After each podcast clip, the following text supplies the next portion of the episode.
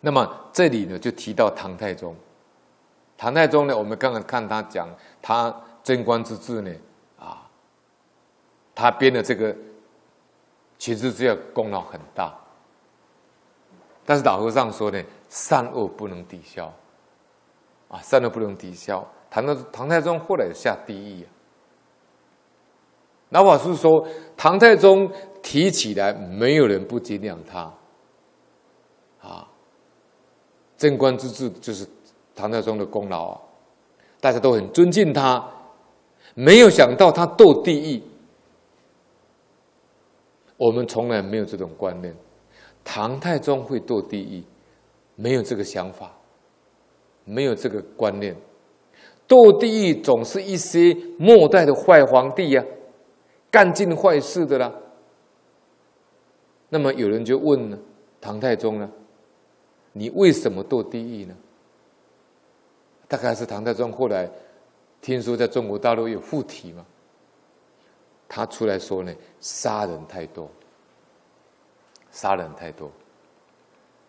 老法师说呢，我们在历史上看到呢，唐太宗是神射手，他的箭呢。射射箭呢百发百中，死在他箭下的至少超过一千人，这个就堕地狱了。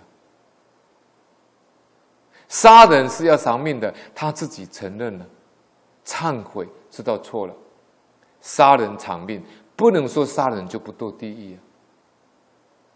皇帝杀人也要堕地狱啊，这个是他亲口说出来的。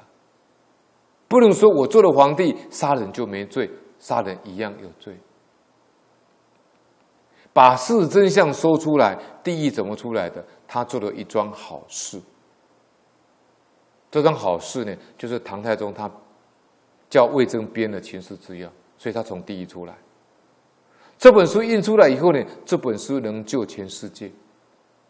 现在呢，已经有一部分翻成英文，翻成。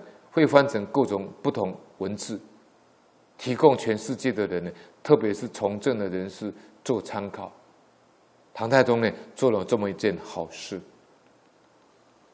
所以呢，老法师说善有善果，恶有恶报，因果这个道理，诸位必须要记住，善恶不能抵消。我们一般一直以为说善恶可以抵消。啊善恶是不能抵消的，不能说我将功折罪。世间法律有因果，因果里面没有这一条，不能够将功折罪，没有这个。善一定有善报，恶一定有恶报。哪种果报在先呢？哪种果报在后？看缘，不一定，看缘。一言不同，肯定有报应的，报应是决定不能逃过的。